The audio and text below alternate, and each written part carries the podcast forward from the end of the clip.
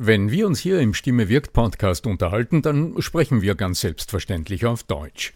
Wie geht's dir mit anderen Sprachen? Sprachenlernen ist heute so wichtig wie nie zuvor. Und deshalb freut es mich so sehr, dass die Sprachenlernplattform Bubble in den nächsten Wochen diesen Stimme wirkt Podcast unterstützen wird. Mit Bubble hast du Zugang zu 14 verschiedenen Lernsprachen. Du kannst Bubble am Handy über die Bubble App oder über die Desktop-Version nutzen. Du wirst von muttersprachlichen Experten trainiert und du trainierst deine Aussprache mit der Spracherkennungssoftware. Die kurzen 15-minütigen Lektionen, die passen auch in deinen Zeitplan. Hast du Lust bekommen?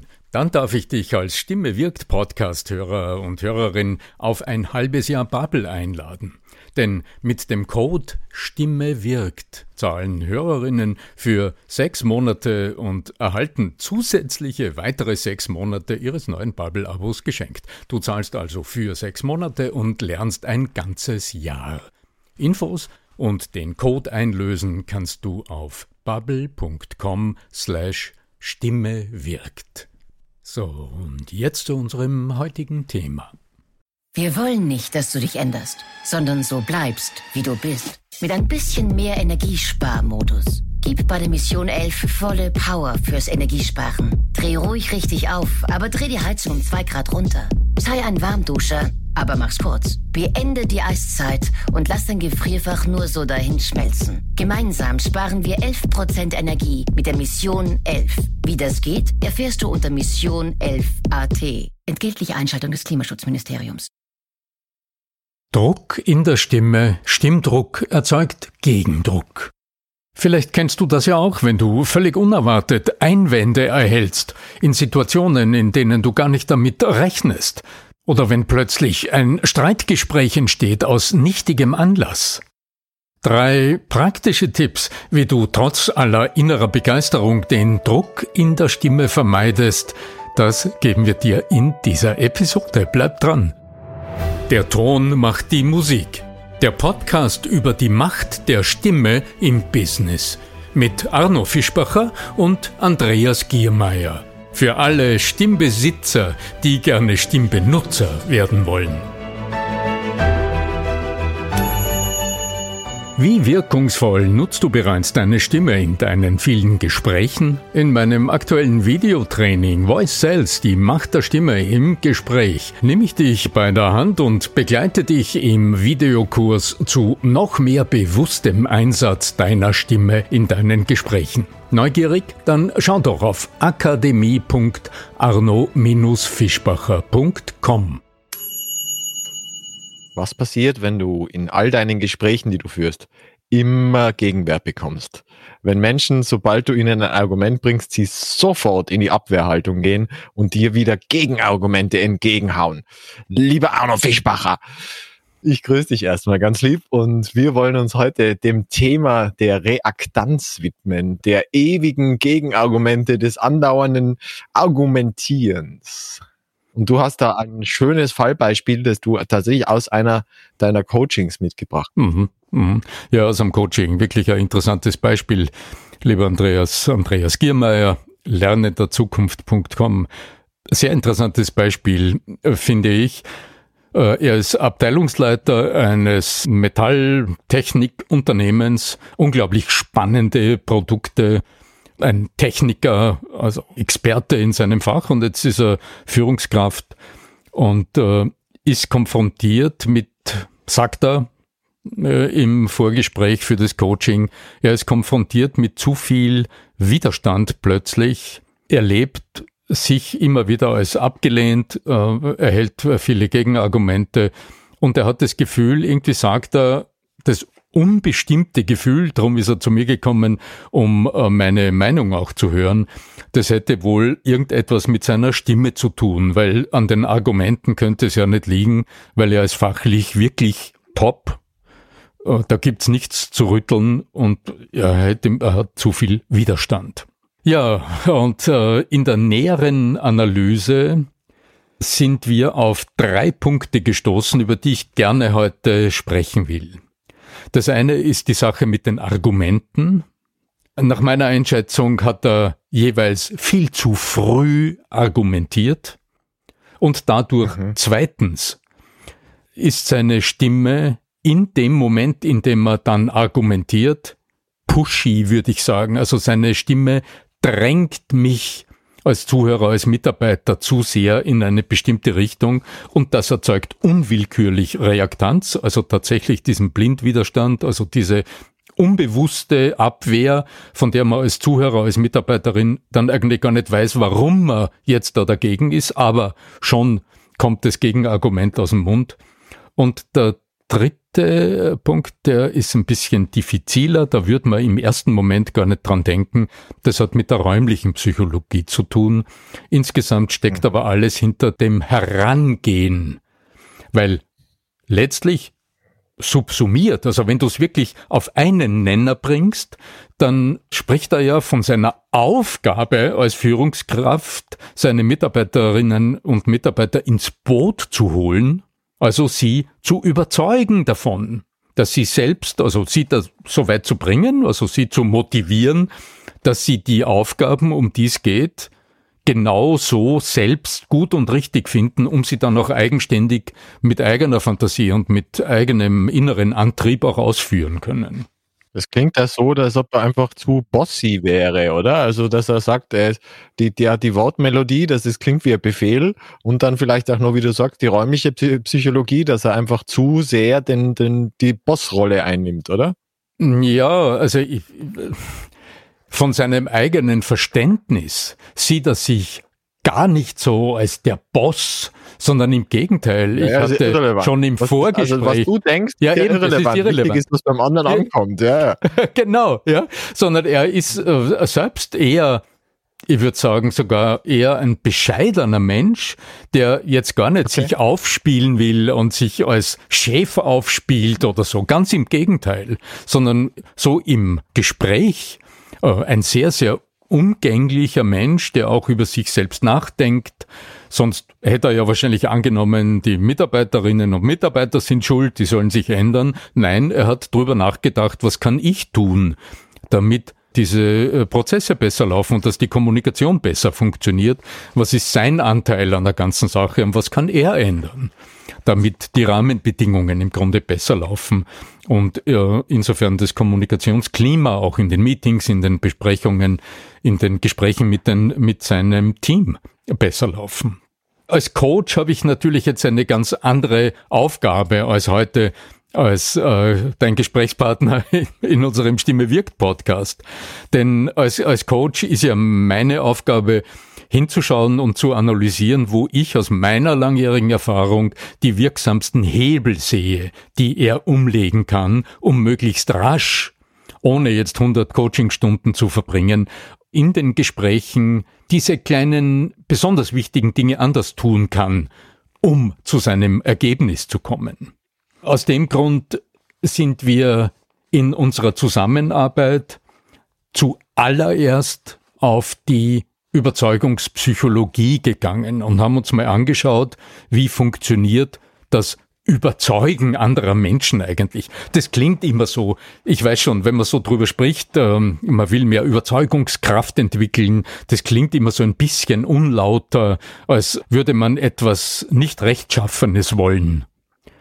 Genau genommen aber geht's ja um ganz was anderes. Er hat eine Aufgabe als Führungskraft und seine Pflicht, also er wird dafür bezahlt, dass er die Rahmenbedingungen schafft, innerhalb derer das Team, das ihm unterstellt ist, ja, möglichst effizient und möglichst äh, mit möglichst gutem Ergebnis die Dinge in der zur Verfügung stehenden Zeit tun, damit die Firma dorthin kommt, wo sie, wo sie hin will. Also, das ist eine ganz normale Aufgabe.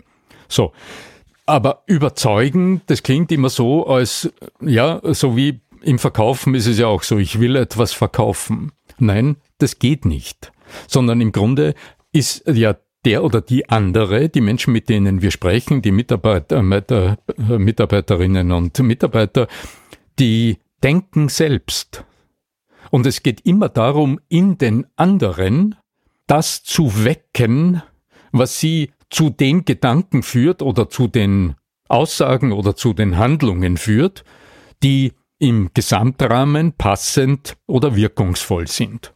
In der Kommunikation mhm. geht es grundsätzlich immer darum, also schon vom Baby an, es geht immer darum, die anderen dazu zu bewegen, dass sie das tun oder sagen, also dass sie so handeln, wie es unseren Vorstellungen oder unseren Bedürfnissen entspricht. Es sind ja die Babys die besten Manipulatoren, könnte man sagen. Ähm, ja, ja, ganz genau. Ja, also sie haben größtmögliche Überzeugungskraft. Jetzt ist nur die Frage als Erwachsene, welche Strategien haben wir denn hinterlegt? Es geht also wieder um Gewohnheiten, in dem Fall um Denkgewohnheiten. Wie denkst du denn, habe ich ihn gefragt, dass du die anderen, deine Mitarbeiter dazu bewegst, dass sie aus eigenen Stücken, also völlig freiwillig, aus eigenem Antrieb, das dann tun und mm, aus, aus, einem, aus einer guten eigenen Motivation heraus genau das tun, was am Schluss zu einem gemeinsamen Ergebnis führt. Und da sind wir jetzt plötzlich von diesem Ich argumentiere völlig weg, weil ein Argument, das zu früh formuliert ist, weckt in jedem Gespräch Reaktanz. Das weckt in jedem Gespräch eine instinktive Abwehr. Und jetzt kommen strategisch gesehen gleich zwei Elemente dazu.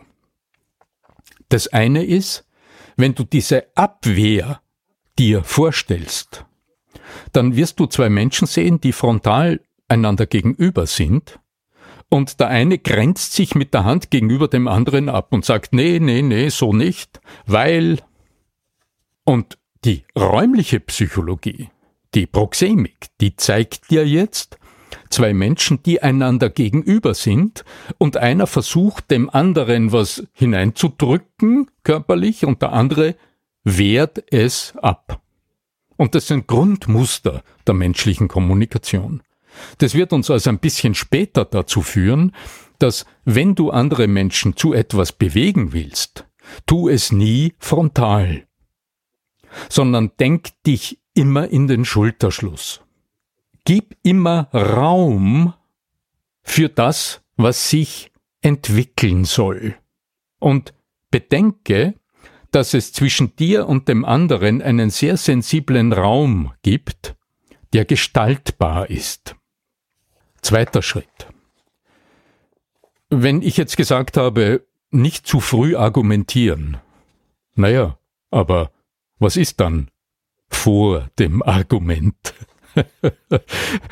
ich, ich meine, wenn ich weiß, etwas soll so sein, aus dem entsteht ein Argument.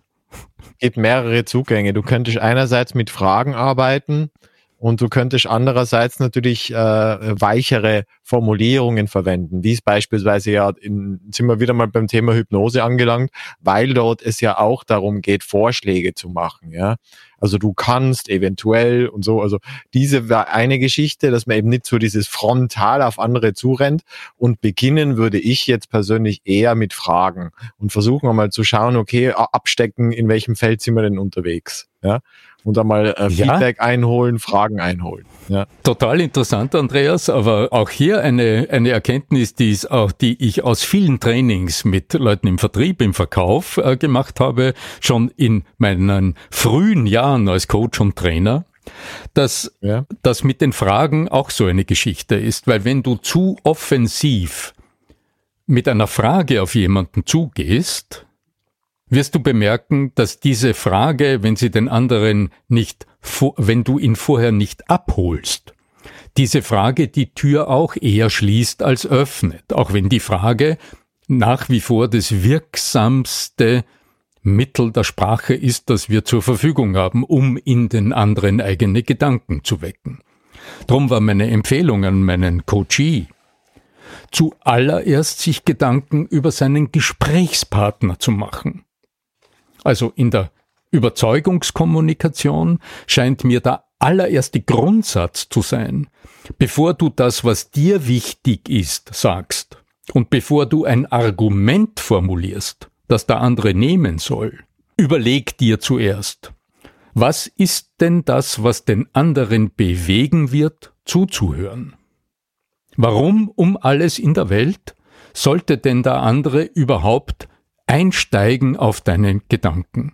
Also, wo sind die Beweggründe und die Antreiber? Was ist der Antrieb des anderen, die Tür für deine Gedanken zu öffnen?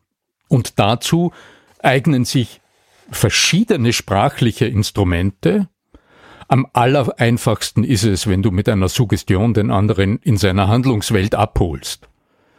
Wenn du, lieber Mitarbeiter, an das Meeting letzten Dienstag denkst, wo wir über das Thema schon einmal gesprochen haben.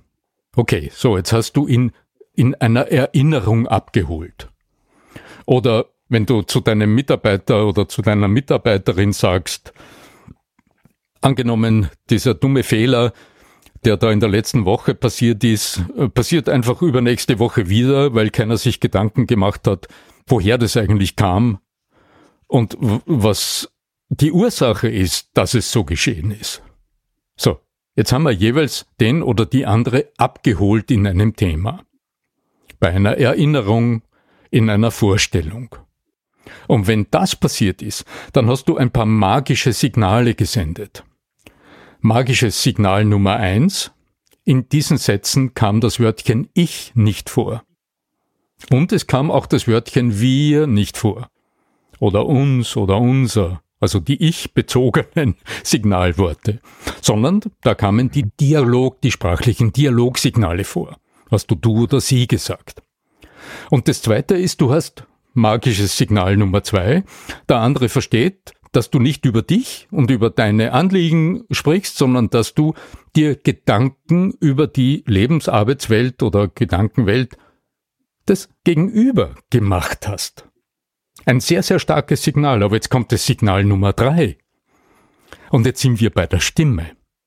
Wenn du dir nämlich über den anderen Gedanken gemacht hast, und wenn du bereit bist, den anderen zuerst in seiner Welt abzuholen, dann klingt deine Stimme nahbar. Dann baust du stimmlich Beziehung auf. Dann öffnest du dort durch den Ton deiner Stimme, durch diese innere Zuwendung zum anderen, öffnest du dort die, die Türen. Jetzt hast du drei Signale gesandt, die den anderen zuhören machen. Und jetzt ist der Zeitpunkt für eine gute Frage. Die Tür ist offen sozusagen. Davor war die Mauer da und du hast jetzt eine sozusagen die eine Tür gebaut, ja? Du hast eine Tür gebaut, ganz genau. Wie wirkungsvoll nutzt du bereits deine Stimme in deinen vielen Gesprächen? In meinem aktuellen Videotraining Voice Sales, die Macht der Stimme im Gespräch, nehme ich dich bei der Hand und begleite dich im Videokurs zu noch mehr bewusstem Einsatz deiner Stimme in deinen Gesprächen. Neugierig? Dann schau doch auf akademie.arno-fischbacher.com. Jetzt macht der andere schon mal die Tür auf, guckt vorsichtig aus der Tür heraus und sagt, ach so, ja, aha, ja, und wartet.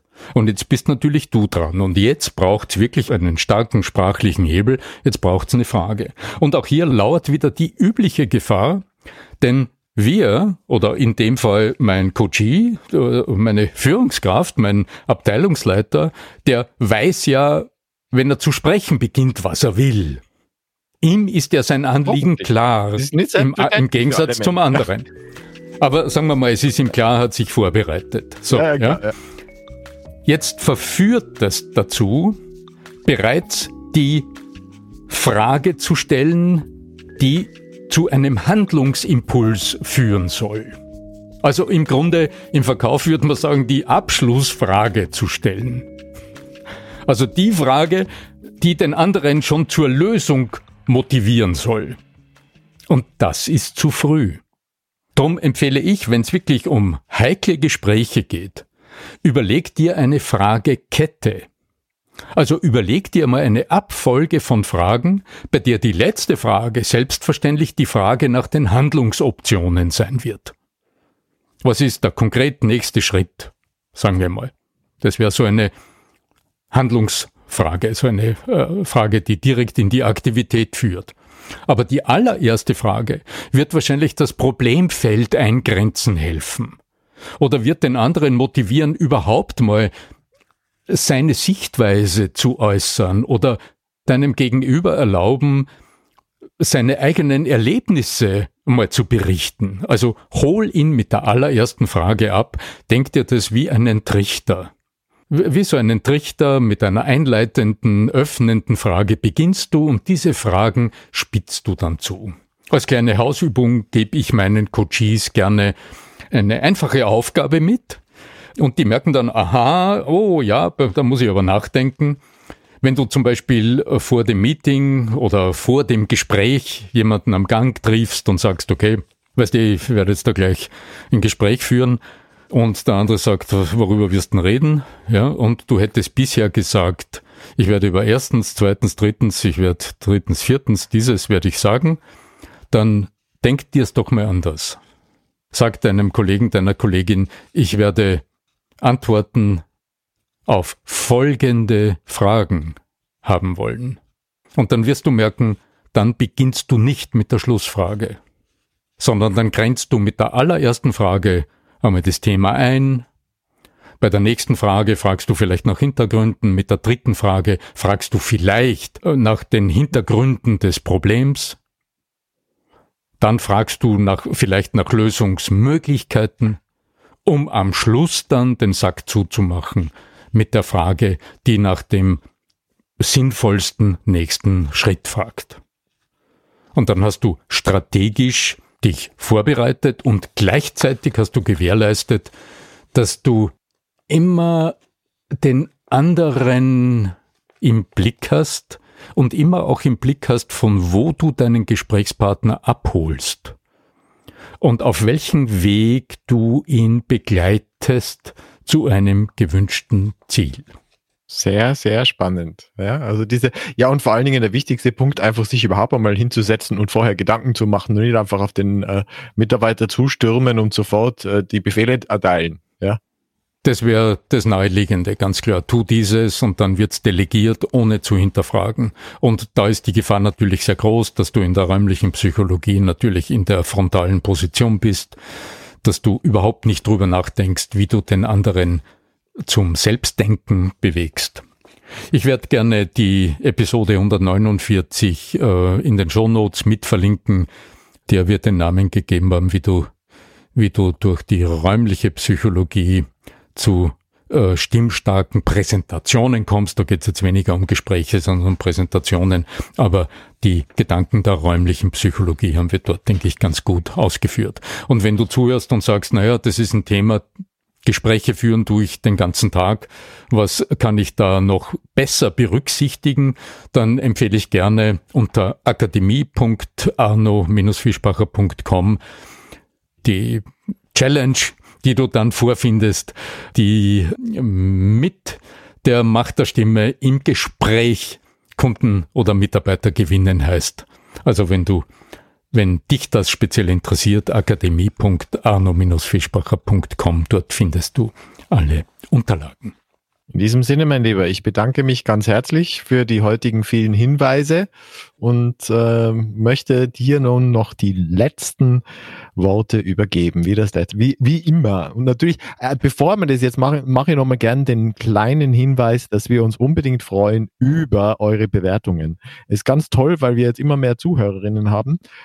Und trotzdem äh, einige davon noch nicht eine Bewertung geschrieben haben. Die sind für uns ganz wichtig, damit wir auch von immer mehr Leuten entdeckt werden. Insofern freuen wir uns, wenn ihr bei entweder Apple iTunes, Apple Podcast, Spotify oder wie auch immer euer Anbieter heißt, äh, uns eine hoffentlich möglichst positive Bewertung hinterlasst. Dankeschön. Ja, was bleibt mir noch zu sagen? Die Stimme, so wie wir draufschauen, ist ja für den Menschen da draußen ist ja nicht so im Vordergrund. Da ist immer der Inhalt vorne.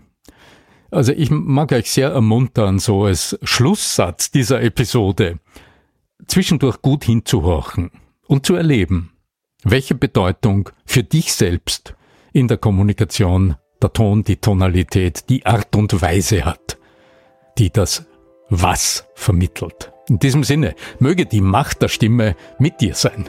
Dein Arno Fischbacher.